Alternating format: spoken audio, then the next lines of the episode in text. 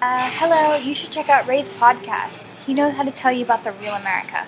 Our whole universe was in a hot, dense state that nearly 14 billion years ago expansion started. Wait, the earth began to cool, the autotrophs began to drool, Neanderthals developed tools, we built a wall. We built the pyramids. Math, science, history, unraveling the mystery that all started with a big bang.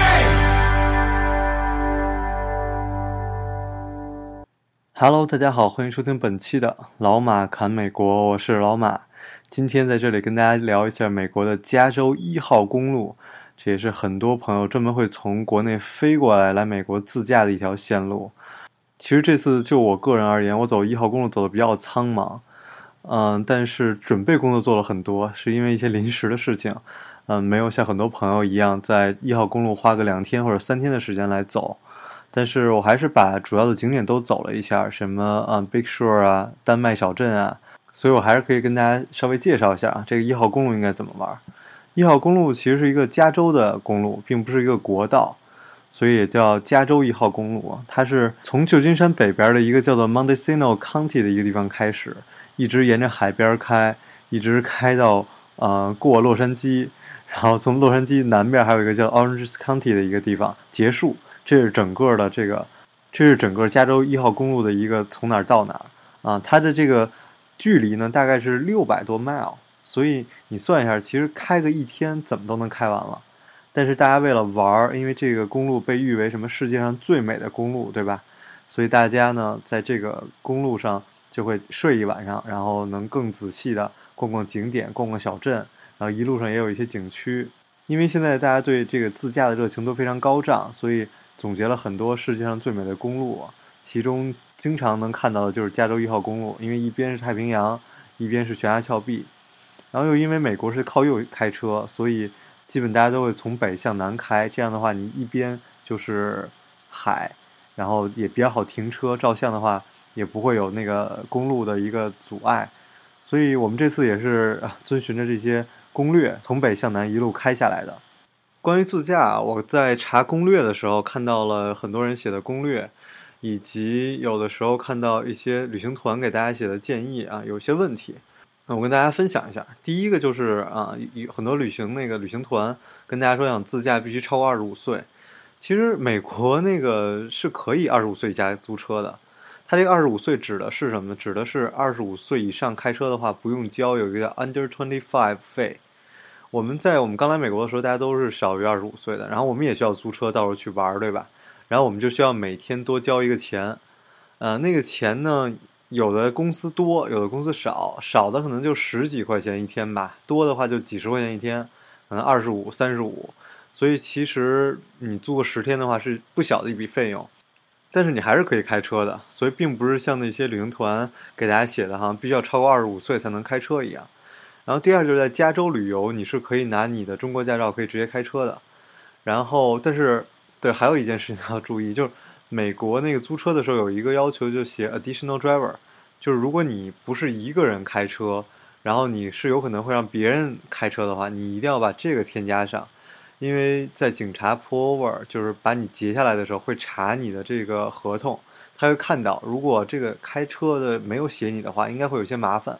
所以避免这麻烦，大家就要遵守一下规则，对吧？要么你要不写的话，你就自己一个人，谁租的车谁开，开完一个行程也没什么大不了的。好了，那让我们开始聊一下一号公路啊。在一号公路最北边，其实有一个特别有意思的地方，是纳帕酒庄。这次我们也去了，我非常给大家推荐这个地方。这是一个很装逼、很高帅富的地方。为什么这么说呢？因为很多人会把有没有米其林餐厅来当做评判一个地方的一个标准。就像拿有没有 Whole Food 来评判这个地区人的收入啊，就比如说 Napa 酒庄是被评为好像世界上米其林餐厅最密集的地方，一共有七家米其林带星的餐厅，有两家米其林三星的餐厅啊，而整个加州也不过只有三家，所以两家都在 Napa。最有名的有一家餐厅叫做 French Laundry，我当时说都大老远来美国了，怎么也得尝一下米其林对吧？然后就 看这个 French Laundry。是被评为说世界上最好吃的法餐不在法国，而在 Napa，就指的这家餐厅啊。他们家餐厅我看了一下菜单是两百九十五一个人，就不算税啊跟小费。这米其林餐厅不是一般都是那种你不能点嘛，然后就是人家主厨安排好了，你就进去坐着一顿一道一道吃就行了。然后他还有一些可以特选的餐，如果比如说和牛什么的，你要想单加，就是比如换了换一道主菜什么的，还要再单加一百刀。而且这家餐厅也特别火爆，你根本都不想订都订不上，那提前几个月那种。哪怕还有一个好玩的，就它有一个火车，有一段火车可以在火车上吃饭。可以在火车上喝红酒，这也是非常好玩的一个项目。因为美国人对火车其实还挺有情节的，不像我们好像想到那些古老的火车都是很痛苦的回忆啊。我我坐火车也是有过特别有意思的经历啊，我的人生充满了故事。那很多人都很没有没有这种经历。我坐过一次火车，坐了六天六夜。如果哪位您坐过超过六天六夜的火车，你可以跟我私私聊一下。我还做了好多准备工作啊！之前还准备帮爸妈订一个 Napa 的热气球，因为在 Napa 做热气球也是挺传统的一个旅游项目。你可以在热气球上喝点红酒什么的，然后看看日落。但是后来也是时间安排吧。然后在 Napa 还有一个就是它那个看的是底下的葡萄园，然后我们去的时候好像葡萄不是结葡萄的季节，所以风景应该没有那么好看。主要还是时间特别赶，所以我们就没有来得及在 Napa 做热气球。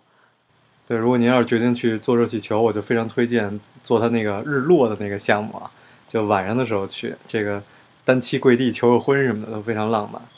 那最近还有朋友在 Napa 参加婚礼，我看了一下朋友圈，看他们这个在 Napa 结婚，我觉得特别好，也特别好。这个酒庄嘛，像城堡一样，就是本来气氛就更庄重一点啊。其实关于婚礼，我想说的太多了，我很讨厌那种就把婚礼弄得特别俗啊，一定是。大家来参加你的婚礼，一定是满含着一种庆祝啊，然后是庄重的这么一个婚礼，我还是非常欣赏的。好，讲到纳帕酒庄，最应该讲的就是酒庄了。纳帕的酒庄介绍也特别多。我之前有个嘉宾叫 Amanda，他人家就学红酒专业的，专门写过 Napa 酒庄，我当时也看了。然后后来我也是多方的 查资料，选择了一个叫做。爱的城堡，它这上是意大利语啊，我也不知道怎么读，我也不露怯了。然后叫爱的城堡，这么一个意大利的一个风格的建筑，它这个有点意思，这个是十三、十四世纪的一个建筑，那时候美国还没有呢，所以它这其实挺新的。但它人家呢也是每一块砖编了号，从欧洲纯运过来的这么一个城堡。然后这又是一个提醒，如果您各位要是来这个酒庄，您想参加这个品酒，您就一定一定要提前订啊。那个好多现场订都没票了，然后你就只能在这个城堡上面转一转。但其实参观酒庄最好看的，一定是多交钱，然后去它的地窖看，看那些酒，然后去品他们的酒，他们最好的酒啊。然后甚至有一个叫什么 barrel test，那个直接从那个大木桶里边拿出酒来让你让你取啊，也特别有意思。拿一个像那个大试管一样的一个容器，从那个木桶里直接拿出酒来，让你大家就站在那个。叫什么酒窖里边，然后尝那个酒，然后最后再给我们带到了一个，也是一个地窖，然后一个大长桌子啊，每个人拿拿拿着几个杯子，然后在那不停的尝酒。我们当时尝的种类比较多啊，一般是尝个五六种吧。然后那个我们运气比较好，然后尝了十几种酒。一个意大利小哥，小哥也从意大利过来的，给我们介绍好多关于红酒的知识。比如说，他就说在美国这边啊，叫什么新时代的红酒。就是它那个好多的容器，就可以直接让你这个酒发酵的时间达到个十年、二十年，就有很多新的技术，然后达到那个口感。而欧洲呢，就更传统一些，他们在欧洲的时候都不喜欢，都没见过这些容器，都是在美国才见过。人家就只专只遵循这种传统的东西，然后而美国就引入了很多新科技。这个酒窖也非常好玩，它其实也不是所有东西都是从意大利过来的，它的有的一个小部分好像是。呃，欧洲啊，是哪个国家啊？小教堂啊什么的，我们当时也坐在那个小教堂里，还有壁画，然后大鱼大长桌子，最好玩就地下室还有一个那个行刑的一个地方，就是当时给死刑给判欧洲那个判死刑的一些器具，然后其中有一个凳子，然后那个凳子上面有个尖儿，然后好像是处置那些呃女性的。然后具体为什么咱就不知道了。然后他那个我就说这玩意儿怎么怎么用啊？我对这比较好奇啊。然后那人就说：“嗨，你看到了吗？上面有一个上面有一个滑轮，然后那个滑轮就把这个人吊起来，然后往底下砸，然后就可以直接把那个人砸死。其实想想挺恐怖的。还有那种座位上全是钉子那种，然后你坐在上面把人那个算是刺死。其实欧洲有很多特别残酷的刑法，我当时也看过。最恶心的一个叫虫室，把人关在里边，然后放虫子，让让让虫子把这个人咬死。然后甚至包括在这个这圣经里边也讲过啊，比如说圣经里好像也有讲过，当时是新约约翰福音吧，我忘了。当时啊，耶稣讲过一句话挺有名的，就是说：“你们这些在惩罚妓女的人，你们谁觉得自己有资格？我们大家就可以拿石头把你砸死。” 好像是类似这么一句话。我我对那个。圣经是看过，但是记得没有那么清楚。就是他还有很残酷的刑罚，就是把一个人装在一个装上那个麻布袋儿，然后露着露着眼睛，然后拿那个石头，大家拿石头把这人砸死。对，其实说到死刑，哎，我最近很想聊点关于死刑。好吧，好吧，我们先不讲，还是先聊一号公路好了。在纳帕的这些酒庄啊，其实也不是特别贵，他们主要都是一些会员制，你可以定期去参加他们活动，喝他们的酒。然后你也可以租他们的那个酒窖，然后藏你自己的酒，对吧？然后我我买他们最贵的酒也才九十五刀一瓶，其实也没有很贵。然后很多酒，因为他们的产量很小，他们也都不会公开发售，就只是在他们这酒庄可以有。整个纳帕大大小小一共有两百多家酒庄，所以真的是啊，各种各样的都有，很多名人也会买一些酒庄在这边。嗯，有一个导演，我对这个好莱坞明星的懂得特别少，我就不露怯了啊。反正有导演在那也买了一个酒庄，然后那个酒庄还有缆车，也可以坐着缆车去参观他的葡萄园什么的。总之，哪怕是一个很适合过周末的地方，我觉得住在这边的早餐是吧？早上起来吃个 brunch，逛逛酒庄，玩一玩什么的。好，我们回到一号公路，再往下走就是这个旧金山了。旧金山大城市啊，可以玩的东西太多了，渔人码头啊。那个九曲花街是吧？大家都会去参观的。然后包括这个有我之前做过一期节目讲这个恶魔岛。对，关于这个恶魔岛，哎呀，说到这儿了，说到嘴边了，还是想聊两句。我当时做完恶魔岛这一期节目，很多人让我留言问我关于美国死刑的问题啊。对，其实在这个微博上经常可以看到一些公知经常说要求中国取消死死刑嘛。然后很多人就觉得好像美国 也都取消死刑了。但其实不是啊，其实美国有三十一个州现在还有死刑，甚至包括军队，嗯，都有死刑。然后这些死刑呢，如果你要看历史，其实特别有意思。美国曾经是废除死刑的，在六七年的时候，美国是废除了死刑。然后后来舆论压力特别大，然后包括谋杀率居高不下。然后在七六年呢，又恢复了死刑。然后就到现在为止，就是还剩这么三十一个州。加上联邦政府以及军队，就还保留着死刑。嗯，大部分的州是允许那种注射死亡的。然后有意思的是什么呢？哎，说人死刑还有意思，这不太合适啊。就有意思的是，有个别州他们是允许这个死刑犯自己挑死的方式的。有五种方式可以挑，一个是绞刑，绞刑，哎，就是那个把你挂在脑袋挂在那个绳上。然后这个底下有一个木板，然后突然就这木板就没有了，歘你就算是上吊死了。然后这个绞刑也特别逗，那个绳子，你想这个人的体重不一样，所以这个绳子还有什么争，就还有拉，还有还有看你这能把这绳子拉多长啊！我这讲的这么有趣，好像有点不太合适啊。对，有五种方式吧，啊，绞刑、枪决、电椅、毒气跟注射死。枪决最后一次应该是在一零年啊，一零年，对，美国上一次枪决应该是一零年，然后有也是有一个杀人犯，然后这个杀人犯他当时就说说我是让别人，我以前是靠枪来活着的，那么我希望我死，我也应该是死在枪口之下的，然后呢，当时就在他的胸口放了这个一个标一个靶子，然后找了五个人瞄准他射击，这五个人的枪里边呢有一颗是空包弹，所以就每个行刑的手呢都。可以说自己就是暗示自己呗，说自己不是那个把他杀死的人，但其实是有四发子弹直接直接杀死他的。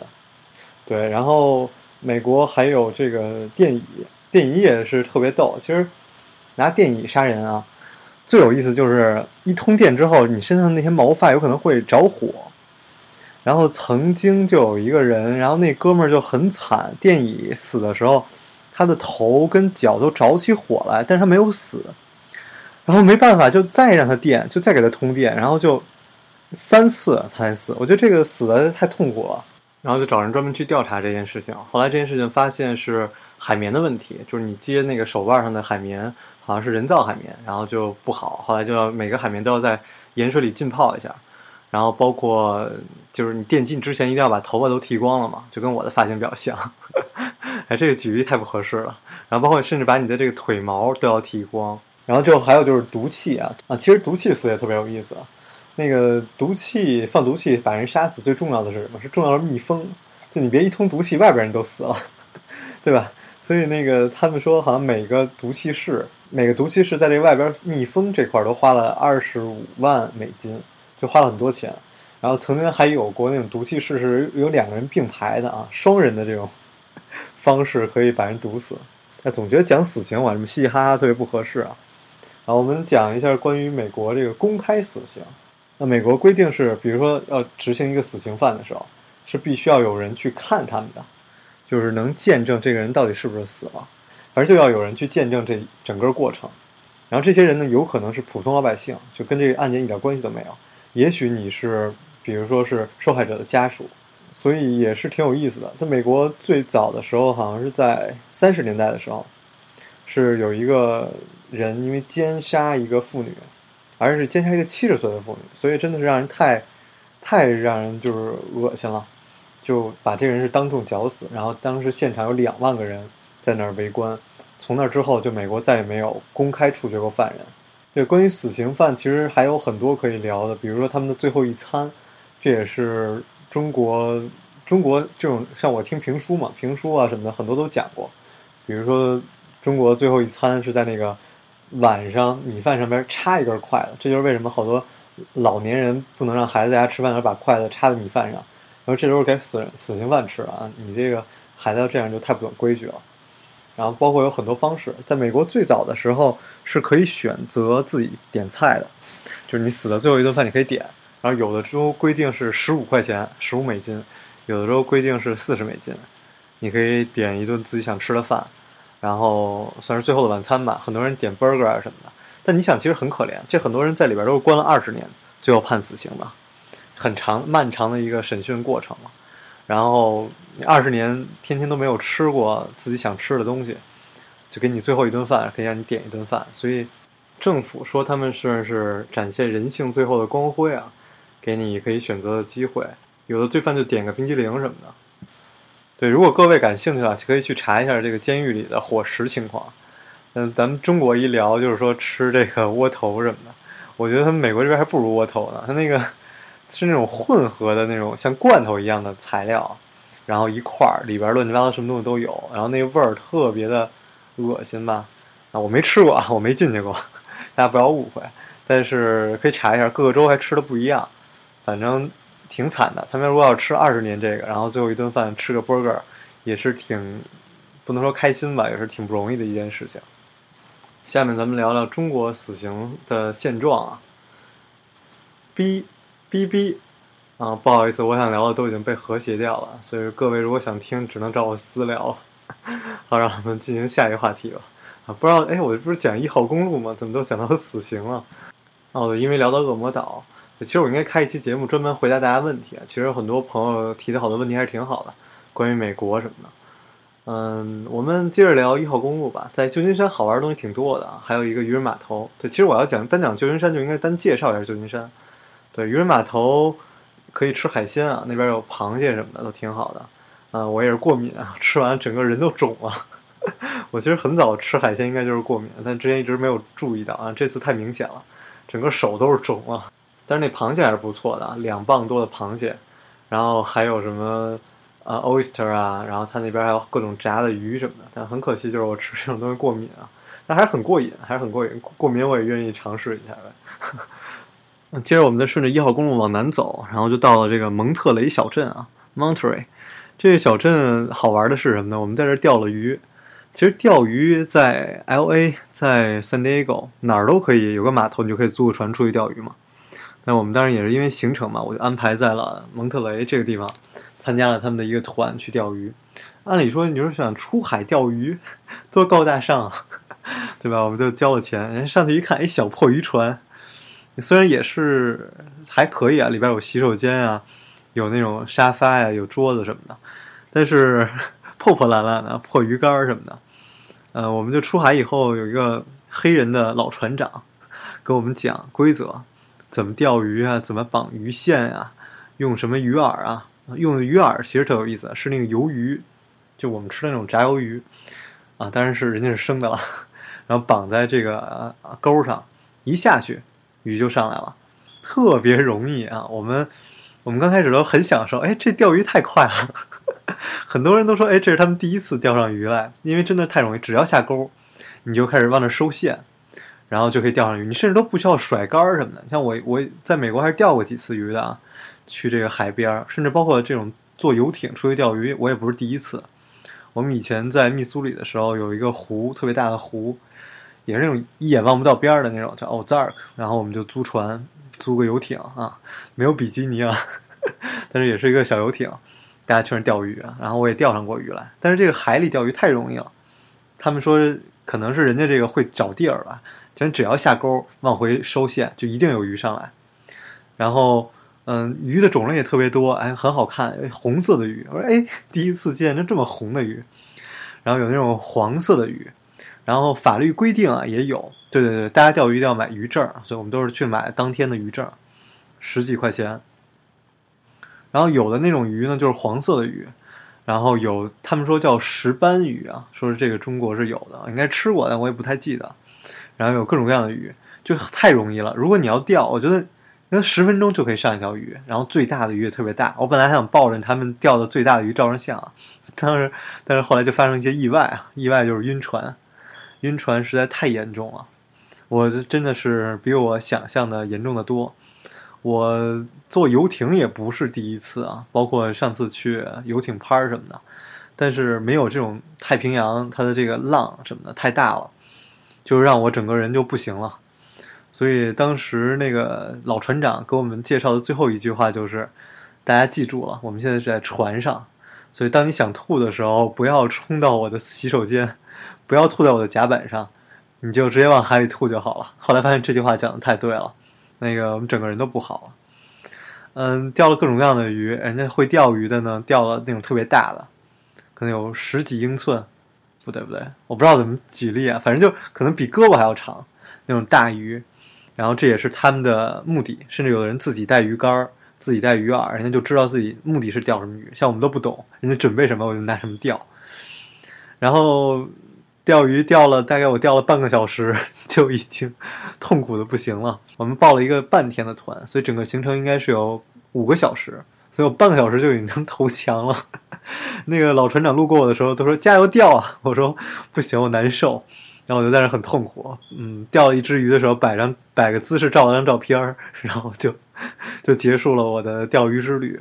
最后的时候，直接那个船长来替我们钓鱼，因为我们很多人都不行了。然后最后钓鱼的人就剩那么两三个人，然后人家就有配额，就必须要每个人钓十条鱼，而且还有多小的鱼就不能算，如果太小的鱼就要放回海里啊。但如果要是太那个不够大的鱼，还不能算一条鱼。所以我们那个。拿一个袋子装鱼，就装的满满的，但是其实里边只有一两条是我自己钓的，就很痛苦。最后五个小时的艰难痛苦，我们当时后来在船上都已经开始投票了。我们一群人投票说，我们要求回去，我们不要求钓五个小时，我们要求钓两个小时就可以回去了，因为那个浪实在太大了。但人家还有很喜欢钓鱼的人，所以也是为了别人的权利吧。我们真的是在船上痛苦了五个小时才回去。然后回去以后，嗯，他们也是船长说把鱼都拿上。我说哪儿拿得了这么多鱼啊？对，然后这个鱼也很方便，他们直接下了船就给你处理。然后给我们处理鱼的时候，我爸就一直在旁边感慨：“哎呀，太浪费了，太浪费了！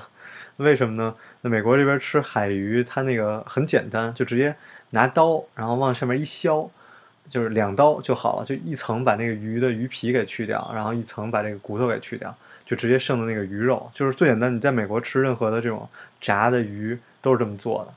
然后我们大概就要了三四条鱼吧，然后就哗哗很快就把那鱼肉给你处理好了。然后我们就找了个餐厅，对，其实也是他们帮我们找找了个餐厅，就给我们处理这个鱼。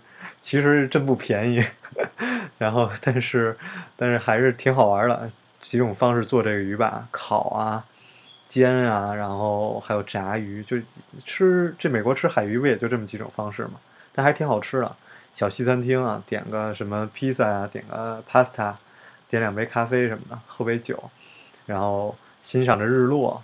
然后我们在海上钓鱼的时候就很好玩，可以看到那个海豹、海狮，然后就可以在这个水边，在你这个游轮旁边在那嬉戏，在那玩啊。然后我们在那吃饭的时候也是，因为吃饭的餐厅也是对着海边嘛，就可以看到几个海狮在那玩，在那打盹儿啊什么的，你就在那儿吃着饭，看着夕阳，非常的惬意。那我们家三个人坐在那儿晒着太阳，晒着夕阳啊，然后不说话，也一切都非常的美好，享受着出海钓鱼归来难得的平静。因为这个纬度的不同啊，所以你在选择在三藩、在蒙特雷、在 L A 还是在圣地亚哥出海钓鱼，也因为纬度的不同、海水温度的不同，就可以钓到不同的鱼。所以也是很多人可能有自己的偏偏好吧，喜欢吃什么鱼啊，或者是喜欢钓什么样的鱼，然后去选择在不同的点出海。然后对于我这个人来说就比较白痴，我什么都行啊，感受一下就够了。而且我当时下了船，我就发誓我再也不会出海去钓鱼了，实在是太痛苦了，还是挺好玩的。行，然后我们接着讲，从蒙特雷出发，然后我们当时在蒙特雷住了一晚上，然后出发就可以一直南下，南下下一个点就是十七英里。啊，十七英里啊，其实是一个像小区一样的这么一个地儿，都是私人的别墅什么的。然后呢，早期的时候是一个什么画家把这买下来，发现这地儿特别好。然后就开始画画。这据说这十七英里是一个整个的一号公路的一个缩影，因为又有海滩，又有蓝蓝的海，又有悬崖，然后又有高尔夫球场。那这有一个世界排名第一的高尔夫球场，我就说这地儿得多有钱啊！就这么一小块地儿，我们就转了一小圈啊，没有多长时间就转出去了。有 N 多高尔夫球场，走到哪儿都有一个高尔夫球场，所以真的是他们有钱人住的地儿啊。哈哈，然后他那个有个给你发个地图，告诉你怎么走。然后有一棵树啊，The Ghost Tree 啊，他说是在一个 我们也看那棵树，就是一个要死不死的树啊，整天被飓风打，海岸海浪拍，然后现在还活着。然后很多人就去那儿画这幅画。然后我觉得还是好看的，还是那个高尔夫球场，因为一边是沙滩，然后大海，然后另外车的另外一侧就是高尔夫球场。很有感觉，虽然咱们不能在这住啊，转一转还是可以的。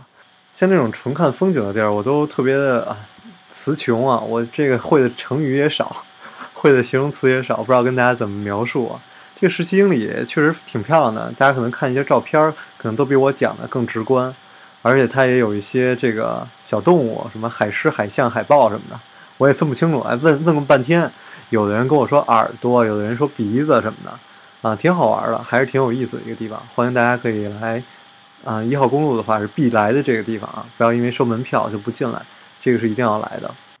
再往南走呢，是这个 Carmel 小镇，这是一个艺术小镇啊，有时候是非常浓厚的艺术气息，然后也挺好的。小镇边上就有这个白沙，然后还有一些什么自然保护区什么的，啊，停下来跟找个酒吧喝杯酒。哎，对我来说有杯酒好像就够了。然后再往南走，就到了最著名的地方，叫做 Big Sur，大色。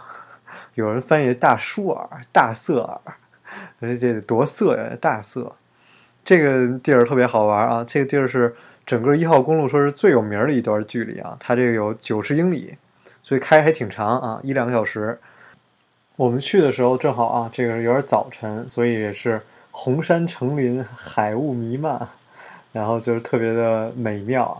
但是颜色没有那么画上那么清晰啊，所以我很贱的拍了很多就是画里的景色，然后跟我的照片做对比。然后悬崖峭壁，大海蓝天，还是一个非常非常美的地方，而且就有点没有边际，因为它也没有城市，就你只要去那儿，只要开上这一条路，就没有别的岔路口，所以就一直沿着走，你就会路过那些大桥啊。瀑布啊，哎，这些名儿我也不说，反正都记不住。反正就那么一路走，就都能看到这些景点啊，包括各种那个秃鹰啊，然后海鸟都在天上飞什么的，特别好看。然后走一半还能看见那个海獭，特别好玩，也写着说那个不要刺激海獭啊什么的，是不是海獭啊？然后就然后教你怎么区分它是海獭啊还是海象什么的，挺好玩的。然后很多人也会在路边买杯啊啤酒啊，吃汉堡，坐在小公园，看着海浪拍击着巨石，听着波涛的声音，看着蓝天，再看看旁边这老太太，但是人家挺美好的，人挺美好的这，然后都美好了，生活不就应该这样吗？因为这个 Big Sur 实在太美了，所以有一些度假的酒店、豪华酒店，然后也有一些简单的小木屋。我觉得我之前特别想安排的就是租一个房车，然后从南到北开下来，然后看到哪儿好就把房车停下来，把那个 小野餐桌拿出来，小凳子拿出来，而且这一路就有很多的这种野营的，嗯，这种 camping 的这种。地方，所以也非常适合开房车来走这个一号公路。所以如果有条件的朋友，非常推荐大家可以租个房车，从三藩然后一路开到嗯圣地亚哥之类的。在这个 Big Sur，我就在啊路上看到了好多这种牌子，然后也有那种可以租的小木屋。可惜我们时间也是不够，要不然真的很想在这个地方住一晚上啊，晚上看看星星啊什么的。因为这边没有城市，这个 Big Sur 它不是一个城市，所以它那个光污染特别小。所以，如果晚上如果天气好，一定是满天的繁星、银河什么的。开过这最美的两个小时呢，大概就到了一个古堡，叫赫氏古堡。啊，这有一特别有钱的一个家伙啊，我觉得这一路整天看着有钱人怎么生活。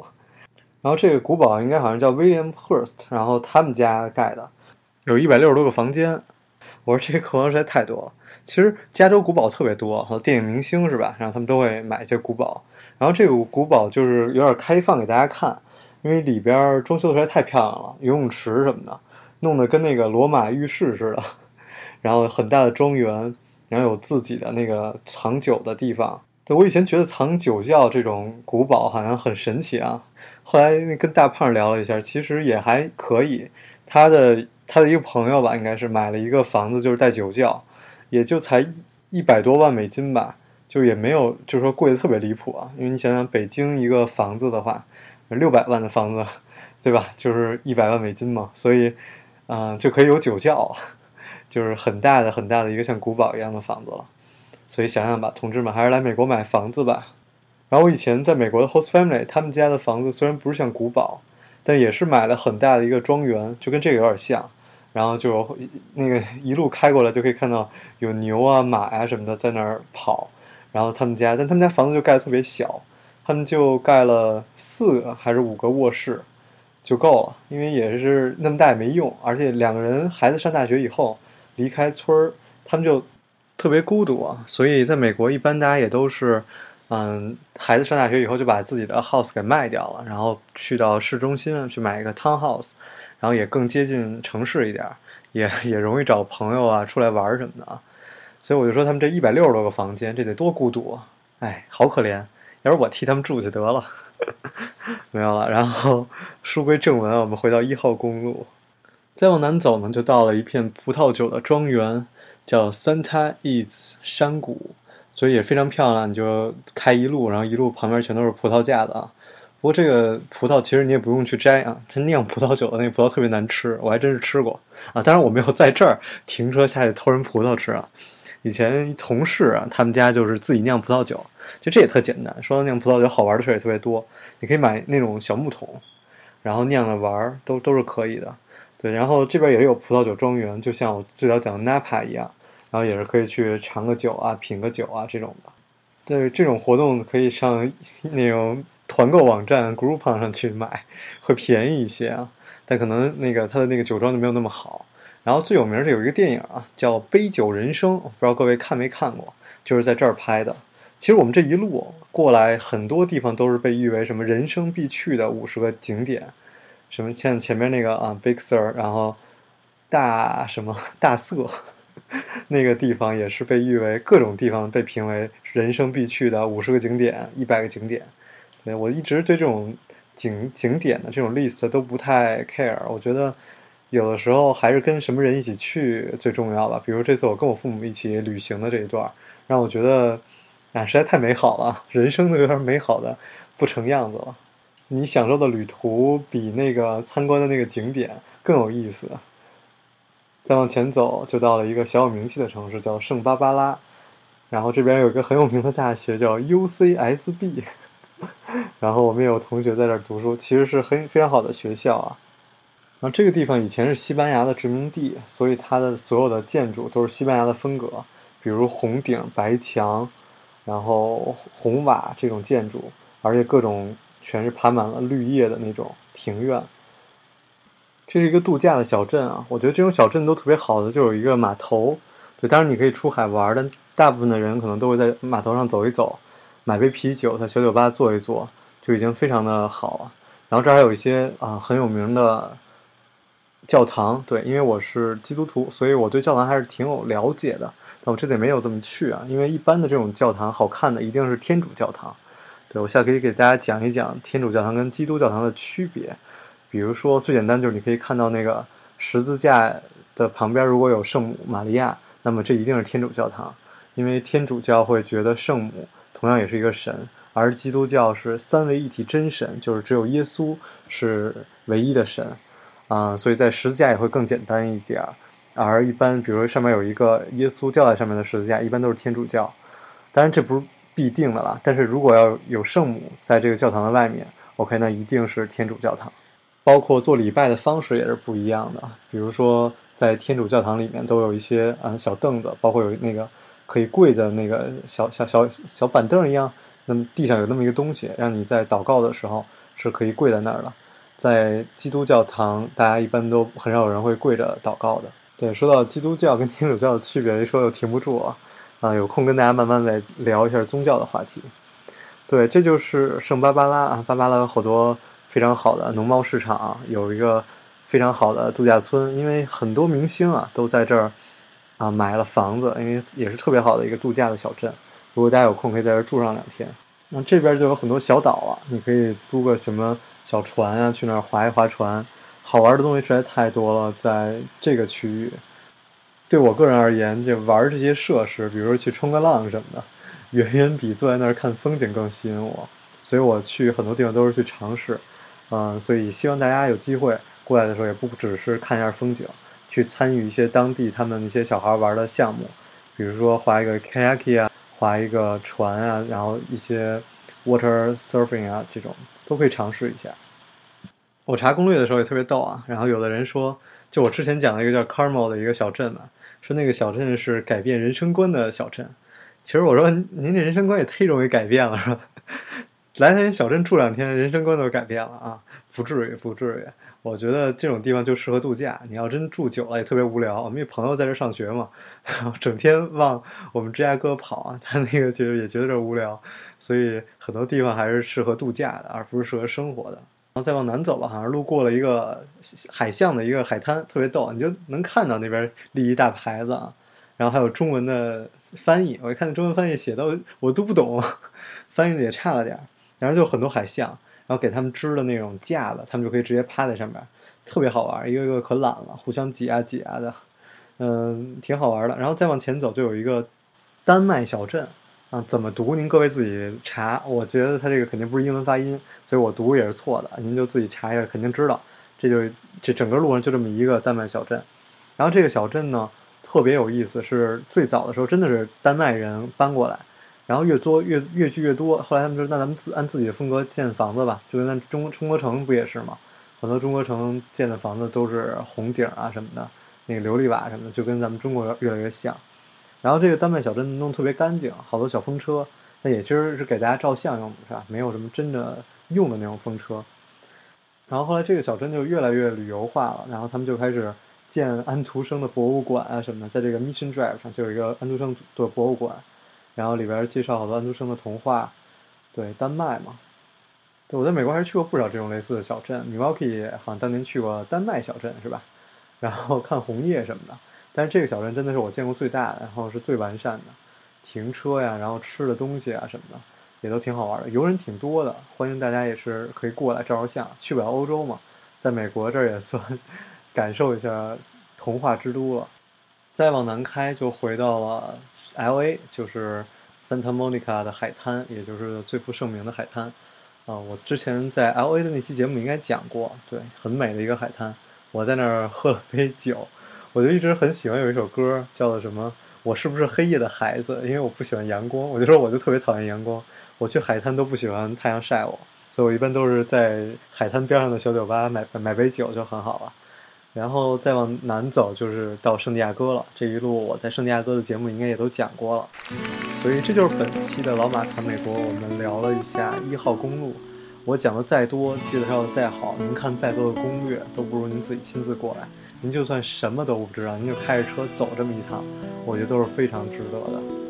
我不相信什么人生必须要走的一条公路是这儿啊，但是我觉得如果要来美国，还是有机会可以走一下这个公路。主要是让我意外的是，这么有名的一条公路啊，其实开个一天或者时间宽松的话，开个两天也就够了。所以拿个两天的时间走一下加州一号公路，还是非常值得的。好，让我们在一首加州旅馆的歌声中结束本期的节目。这里是老马侃美国，我是老马，我们下期节目再见。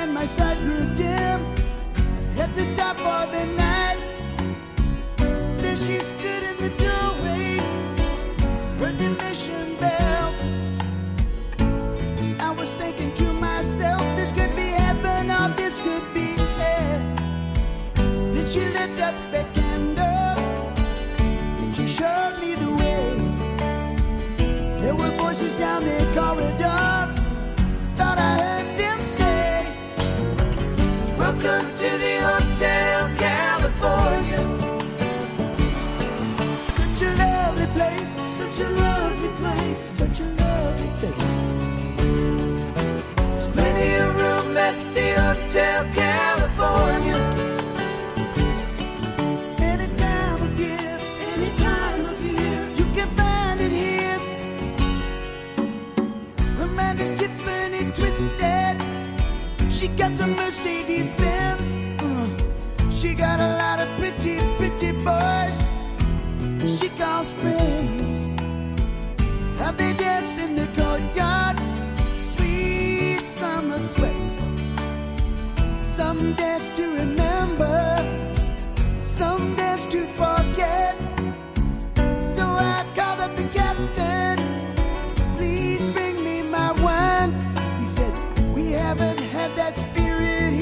since